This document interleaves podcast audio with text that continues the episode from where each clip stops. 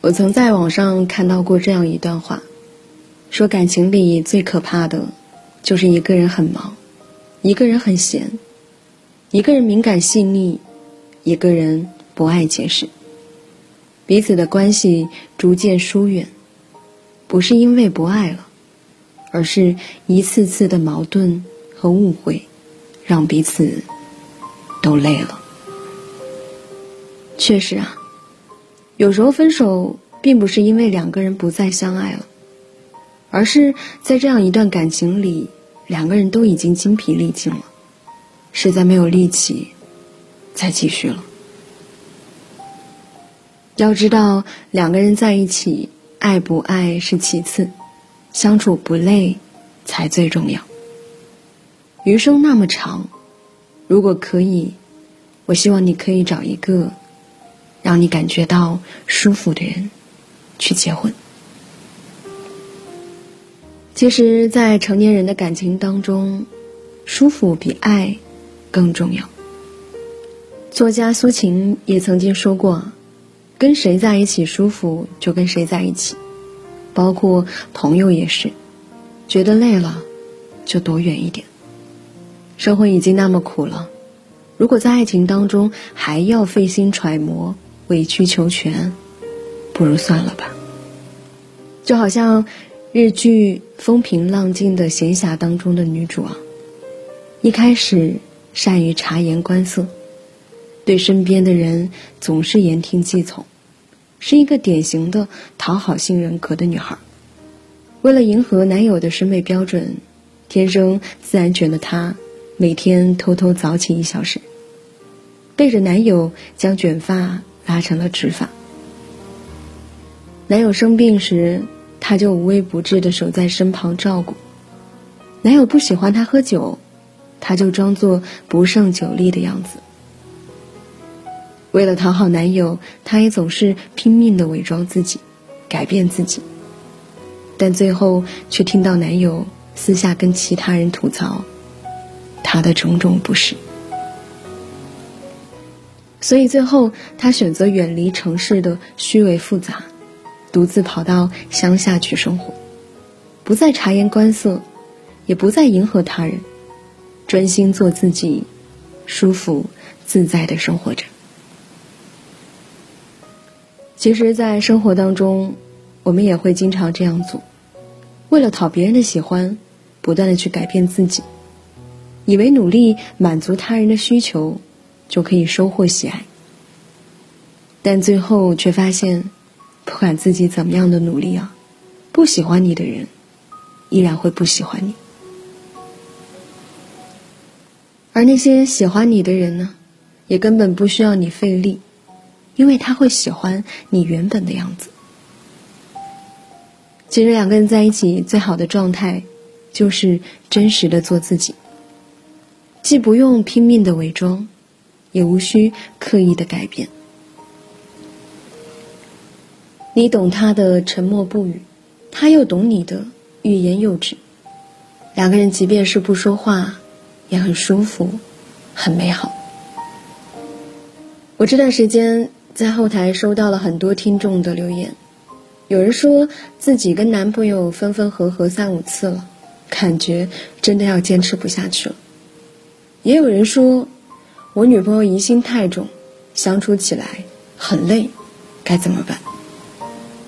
还有人说，他现在已经三十了，家里人催他赶紧结婚，但是他还没有遇到喜欢的人，要随便找个人凑合结婚吗？其实，关于感情，我们都是初学者，没有人会给你真正的标准答案。我唯一能够告诉你的就是，不管你做什么样的选择，都会过去的。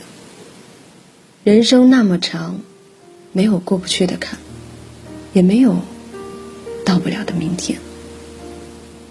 只是我希望你能够忠于自己，选择一种让自己舒服的方式去生活。毕竟人生只有那么一次嘛，你最应该讨好的。是自己呀。假如你现在觉得和身边的那个人在一起很不舒服，你快要坚持不下去了，不如离开吧。可能他也在纠结着同样的问题。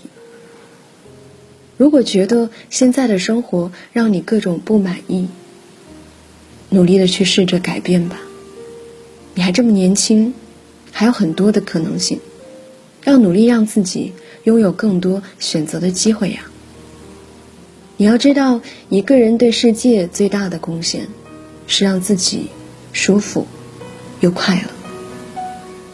余生那么长，一定要和舒服的人相处，和喜欢的人说话，学会接受某一个阶段的离别，也要学会拥抱生命当中新的美好。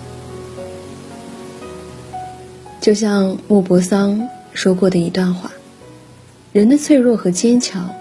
都超乎自己的想象。有时候，你可能脆弱的一句话就泪流满面；有的时候，你也发现自己一个人咬着牙，也会走很长的路。所以啊，你要相信，不管你做什么样的选择，明天都会如约而至的。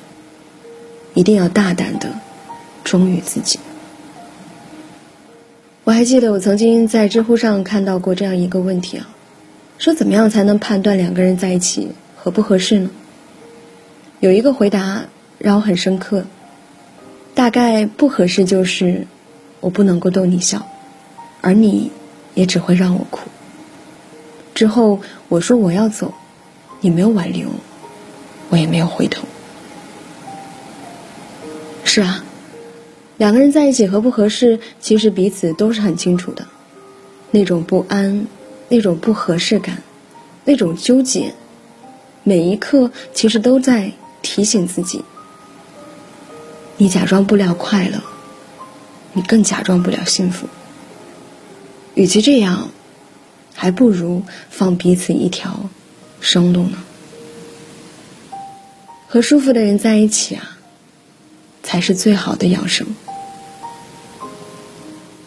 真正的爱情，其实是不紧张，就是可以在他面前无所顾虑的打嗝、放屁、挖耳朵、流鼻涕。